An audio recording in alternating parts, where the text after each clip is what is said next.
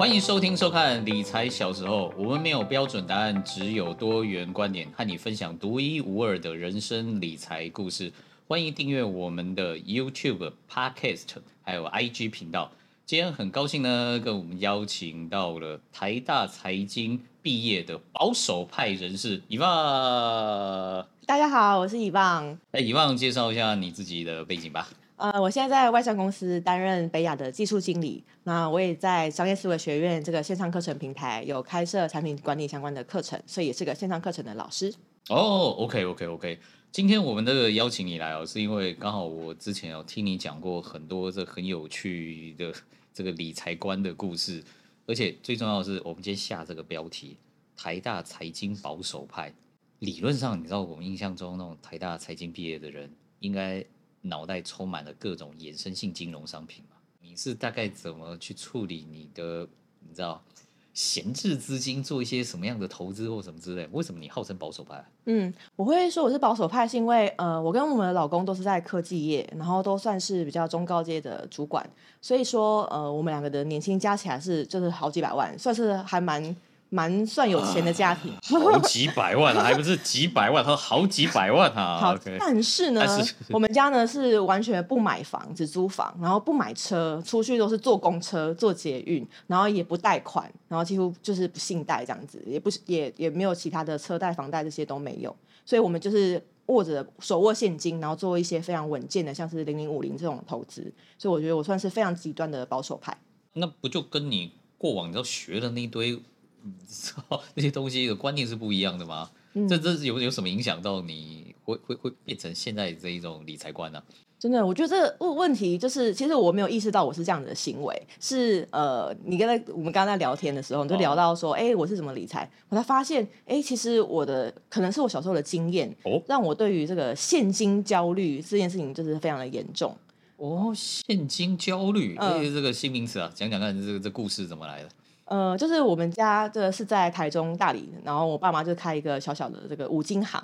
哦、那对五金行大家知道，就是那种店里面很很暗啊，阴阴暗暗啊，然后有很多什么油漆。然后呢，我记得九二一的当时呢，我们家这个冲出门的时候呢，还在这个戴安全帽，因为要躲镰刀。镰刀会掉下来，就是就是下面有很多那种五金，对我身上还有很多疤，就是对，就是就是这样子的五金行。然后我想象到有时候我们家附近真的那个那个完全没有空间，什么东西堆满满满的都是货，高高还挂在上面的，没错没错没错。OK OK OK。对，然后我们客户就是像这可能是装潢工人呐、水电工人等等，会来给我们买一些东西这样。哦，所以。那个主要的客户不是一般的，是主要是那些财富。一般人应该很少，一辈子很少进去五金行里面。哦，哦，难免啊，买一些小东西啦。对对对对对对对。那你们主要往来的还是那些？稍微会量会比较大一点的那种装潢商、装潢工人之类的。注意点那财富，嘿嘿嘿，没错没错，OK OK OK。对，然后呃，我因为这个五金行，你看他们这么多货，你就知道存货其实是五金行里面一个很重要的的东西。哎，对，有时候我经过那五金行，我都觉得你你那么多货，你到底有没有？不知道几千年还卖得掉，你到底有没有卖出去啊？有没有？没错，那个货都放很久，都生灰那种。对对对，尤其是前面那个那个那个那那几个扫把，或者你捡那个水桶，我都觉得你到底有没有卖卖出去啊？真的，它的存货周期是很长的，所以我妈他们每次呢都要花一大笔钱先去。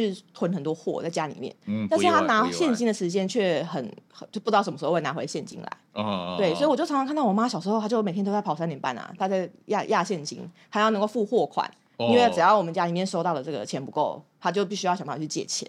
那真的很需要现金的时候呢，她可能会跟这个财户说啊，不然这个你先多放一点钱在这边啊，我以后东西都给你打九折。叫那些财户，干脆你先随便压一笔货款就对了。对，为了现金什么都做得出来，然后信用卡借信贷也是借好借满，什么全部就是一定要把现金弄到手，然后去付那个货款。我我记得我小时候的那个信用卡的那个循环信用率都是非常高，对，非常高。只差是没有去借高利贷之类。对啊，所以我就有有种，我们家虽然那个利润是很高的，但是没有现金。好好奇问一下，利润高是大概是？多多多少 percent？还是要看产品，但是基本上二三十趴跑不掉。二三十趴开店算卖卖产品算高利润了。对对，算很高的。然后那些存货其实也不会也不会坏，所以它其实可以保值很久。嗯。但是呢，你就是没有现金回来，你你就到时候就是付不出货款，你就会跳票等等，就会很严重。现金流很卡。对，所以我们就我觉得不知道是不是中小企业可能会有些问题。就我妈他们就赚了很多年的钱，然后一直觉得他们很赚钱，但最后发现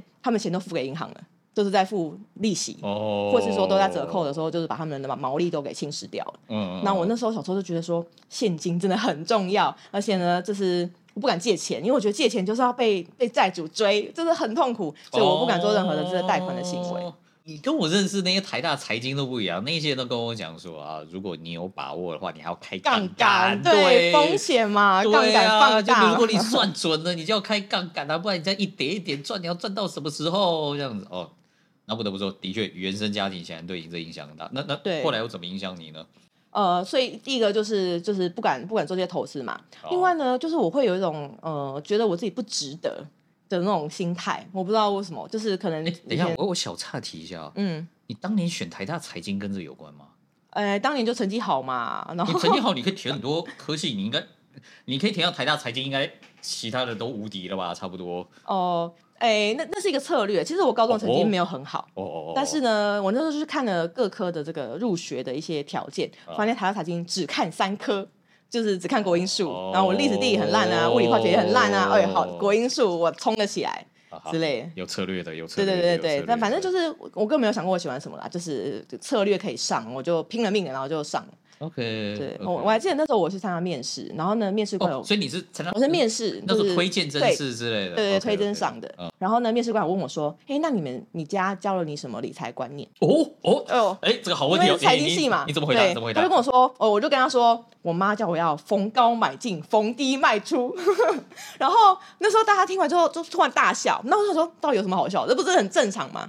然后那个财经系老师们就是就说。问题是在于什么时候是高，什么是低呀、啊？你要会判断这件事情。哦，好，然后他们就一直笑笑笑笑到结束，然后也没有问我太多问题，然后我就就上了，我也不知道为什么。这这是一个我觉得很神奇的经历。然后反正我最后就面试上。哎，真的。我刚刚有没有听错？你刚刚说逢高买进，逢低买进哦，逢低买进，逢高买，逢高买进。对对对，我刚觉得，我刚刚讲说是不是 是不是教授们在笑笑这一个样？好，这逢低买进，逢高卖出这样子。我学到的大概就只有这个，就是我妈做生意的那一套，我我也不知道他们怎么做生意的，做到很赔钱的。嗯，而且不是每个人都知道吗？是吗？是吗？对啊，只是。我觉得那些教授讲的对啊，对啊，什么叫低点，什么叫高点，哪那么准可以预测啊？真的，那时候真是小白。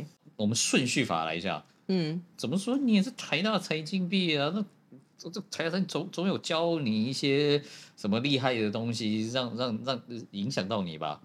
我觉得这这也让我觉得说，哎，其实思维比知识还要更重要。如果你啊，京剧哈，思维比知识还重要啊！你懂再多再多事情，但是你心里面过不去。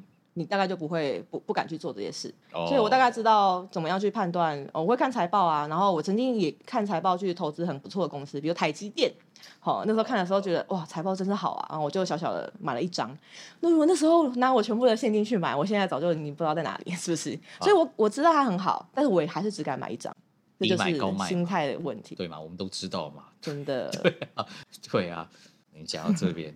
你知道这个，我爸二零零七年过世的，我那个时候去看他那个，这个去整理整理他的这个遗产，我发现到我爸曾经五十九块买进台积电过。哇！哇靠！给啊，五十九块耶，真是抱到现在那一种，我还坐在这边跟你们聊天？真是，对吧？那那谁晓得那个？哦，你知道我爸什么时候几块钱卖出？一百五十七，你就懂了，你就懂了，就是对啊，那个啊，好了，OK，所以你那时候你说，所以台大财经应该给你很好训练吧？什么那些财报什么什么都都都有啊。对，其实财报这些都看得懂，然后都知道怎么样去估估值什么的都估得出来。但是我就会想说，哎，那我这个到底我估是对的吗？然后还有很多其他的因素啊，市场的影响啊，不敢担任何风险。哎，你很多自我怀疑耶，这样听起来是。哎，对，这也回到刚刚我讲的，就是我会有一种我不值得的感觉，哦，不敢为自己身上花很多钱，但是因此让我多花很多冤枉钱。啊，听起来就是有故事啊！来来来来，公筷买，公筷买。呃，比如说我现在呃的，我现在的牙齿门牙是假牙，是一个活动式的假牙，因为我之前去做植牙的时候失败，好，就是呃。它它的归因在最一开始的时候，就是我那个门牙蛀牙了，然后我去根管，嗯、然后根管完之后呢，医生就说你要做牙套把它套上去。然后那时候我好像那时候还不算非常有钱，刚出社会吧。然后那时候好像就要几万块。嗯、我想说这一定要做吗？医生就说看你啊。那几万块大概是几万块？我忘记了、欸，嗯，一万一万两万之类吧，也不多。哎，一万一万两万还好，我还以为是八万九万。对啊，好像也还好。对啊。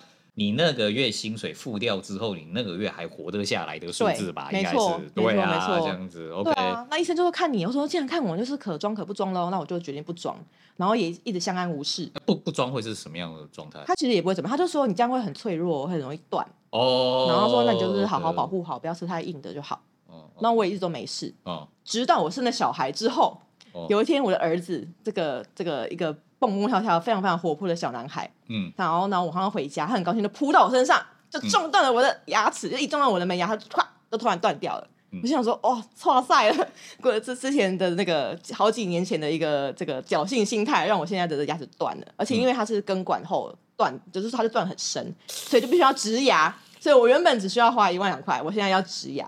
然后那时候的植牙呢，我就是想说，那我就没时间，然后就就是巷口的那个牙医的。诊所问说：“哎、欸，你们植牙多少钱？”他说：“十三万。”哎，十三万应该算便宜，算便宜哦。对，我就有稍微查一下，哎，好像还便宜嘛。然后呢，又巷口很方便，我不用花太多时间。对啊。然后我就是巷口植牙，我也没有做任何的其他的研究。OK。好，现在一万变十三万。好，结果那十三万呢，我就做第一次。那医生我不知道技术是怎么样。然后呢，就第一次植一植呢，他就说这个不行，长不好，就是需要挖出来。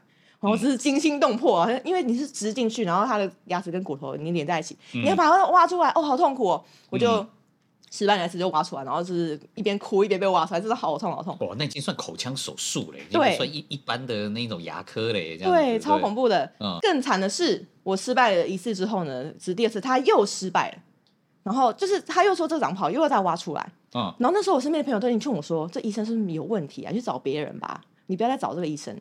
那我心里想说。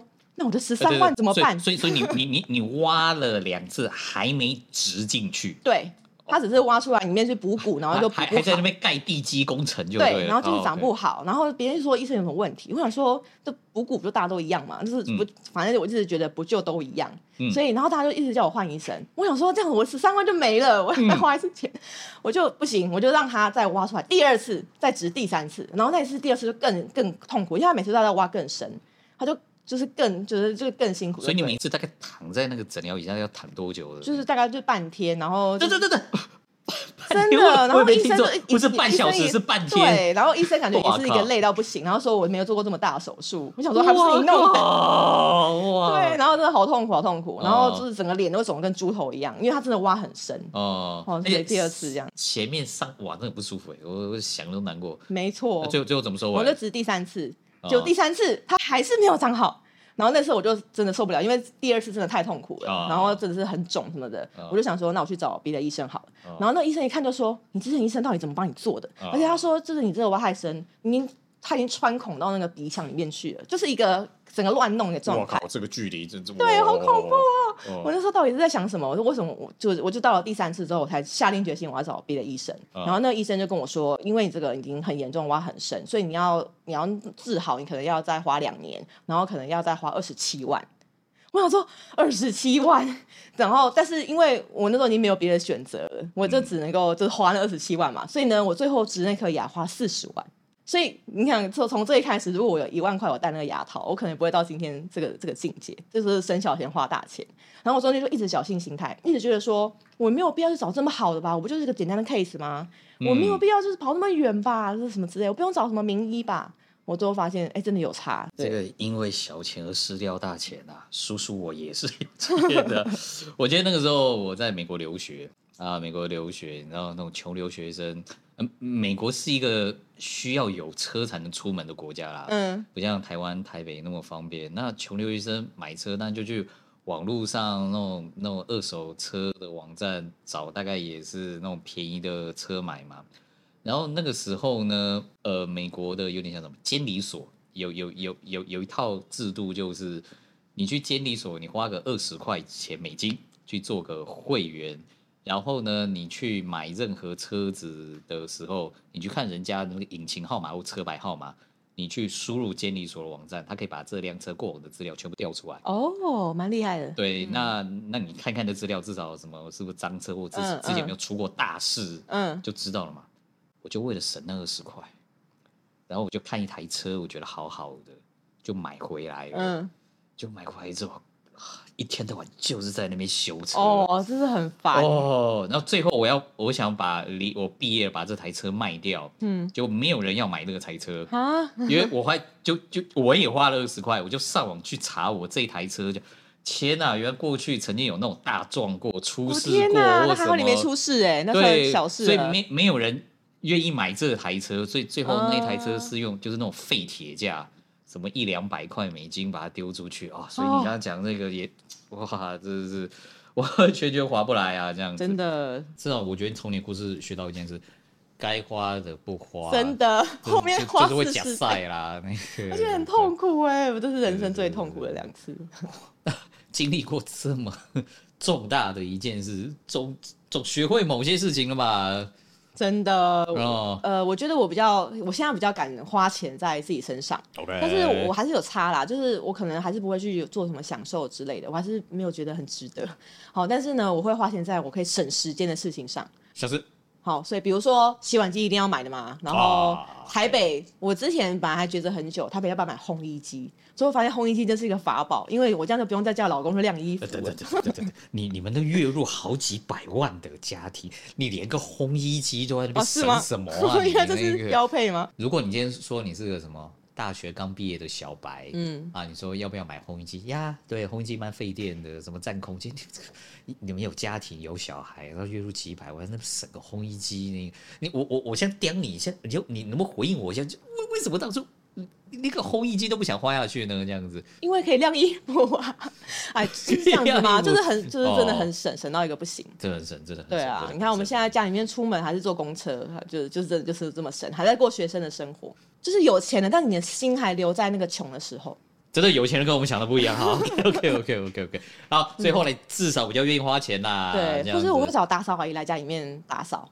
也是啊，找打扫阿姨。哎，我问一下，你家几个小孩？两个小孩。你两个小孩，你也请个打扫阿姨，没有？你脾气也会比较好一点。没错，大家开心，老婆开心，全家都开心。对啊，那所以请到他，哎，蛮好的。然后怎样呢？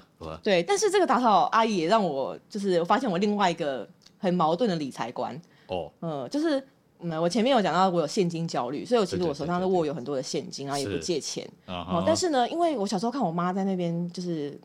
啊，找现金很辛苦，嗯、所以我对于一些很辛苦的人，我会有特别的同，算是一个同同理心还是怎么样？就是我会特别想要帮助他。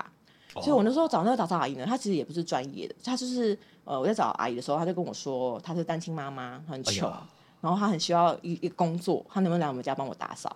你就忍不住，我就 OK，但是她其实很认真，很认真，对，她是很认真，因为她真的缺钱，哦、但是后面呢就开始。越滚越大，有一些呃越来越多的需求，比如说他会因为很缺钱，然后之前又遇到疫情，哦、所以他会跟我借钱，然后、哦、对，然后我想说啊，反正我那现金是闲置的，我也我也现在用不到，虽然是我自己的紧急保就是保保护的一个基基金，嗯，那我想说我暂时借他一两个月应该还好，但是呢，我就开始借他三万五万，然后就开始一直借一直借一直借一直借，哦、最后他大概跟我借了三年，然后累积了七十八万。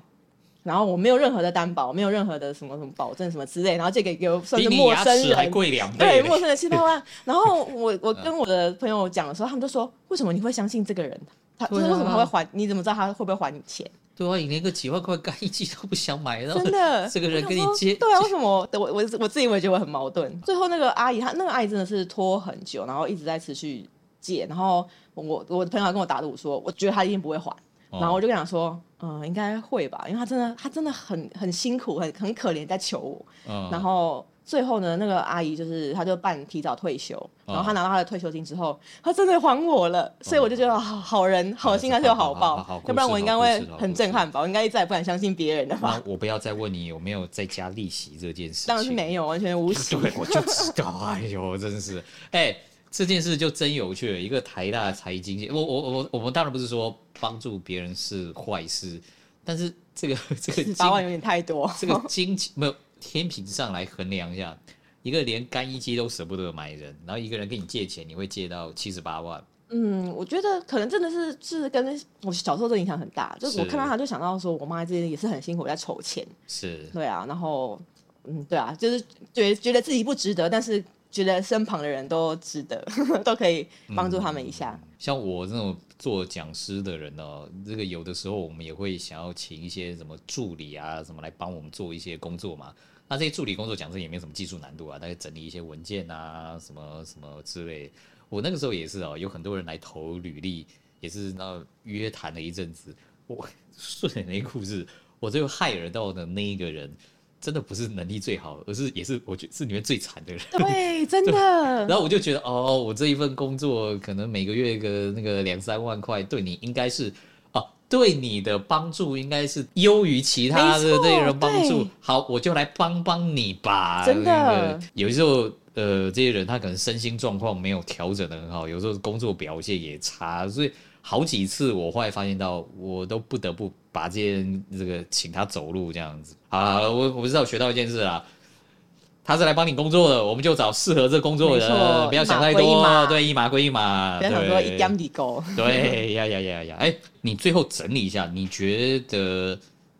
真正一个好的消费观应该是什么呢？嗯、这样子，尤其哎，你知道台大财经保守派这样子。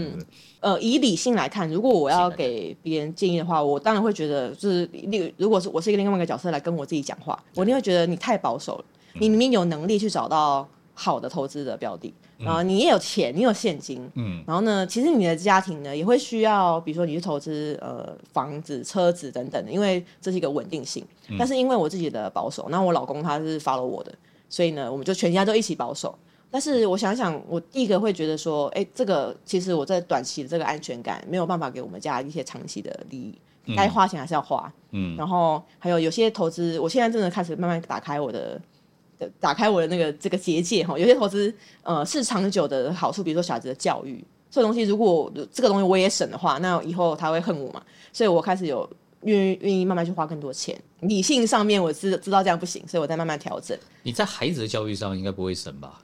真真的还花蛮多的，比如说，呃，我觉得英文很重要。你只虐待你自己啊，你对孩子应该不会，因为是很宽待的啦。没错，但是你有时候会有一个拉扯，就是你有时候会让想要让小朋友觉得说，哎，不要跟妈妈一样，你要觉得你值得，妈妈觉得自己不值得，但是我希望你觉得你值得。好苦情哦，所以我会给他很多，有时候是 overspec 啦，就是他们其实也没有想到那么那么多。比如说，我会带他们去很贵的饭店里面，亲子饭店，然后他们可以在里面玩的很开心。哦，但是其实他们去公园也可以玩得很开心。然后妈妈，这是妈妈自己心里面的一个补偿心态 哦，补偿心态出来。对，那时候又有点花太多。对，像像那种时候，我就开始想说，哎，这到底我是要让他觉得他值得，还是我要让他知道什么东西是该花，什么都不该花？就是我自己，如果妈妈理财观没有到没有到是自己在拉扯，我觉得小朋友也在学。所以说，我对啊，我自己在慢慢调整这件事情。然后我希望让小朋友觉得他值得，但是他需要做出。呃，真的他需要的东西，他需要做出这个好的决定，就需要的该花就该花。嗯、然后呢，如果是其他的奢侈品，然后他自己觉得他值得，那他可以去去购，但是不要超过他原本的这个限度，现金还是要保留。嗯、所以就不用像我这么极端，就是、嗯、就是需要调整一下这样。这个有趣的台大财经保守派啊，就是 对，哎、欸，不过我我非常非常谢谢以放你来我们这一个节目，因为以前我们一直以为。呃，做理财这件事情，好像我们就得要，你知道，念到一个什么厉害的证照啊，要去跟财经人士做很多学习啊，当然还是要学习啦，这样子。嗯、那只是我觉得你的故事告诉我们，即便是台大财经毕业，在外商公司工作，但是有一些像观念的这种东西呀。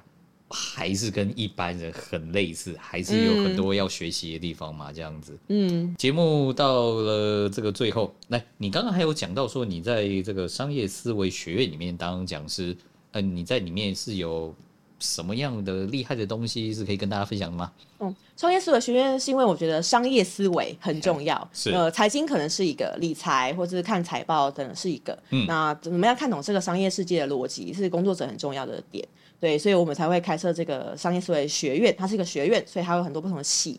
那我是里面产品经理这个系的系主任。哎呀，系主任，系主任，系主任，课程这样。实景，实景，实景，实景。那里面大概教些什么东西呢？呃，比如说，如果你是一个呃刚出社会想要找产品经理工作的人那我们会有呃产品经理的一个学习营，让你可以在里面呃直接去体验，说我学完之后可以怎么样做产品，有个实做的这个过程。那你会知道说更进阶的 PM 他可能要在学什么东西。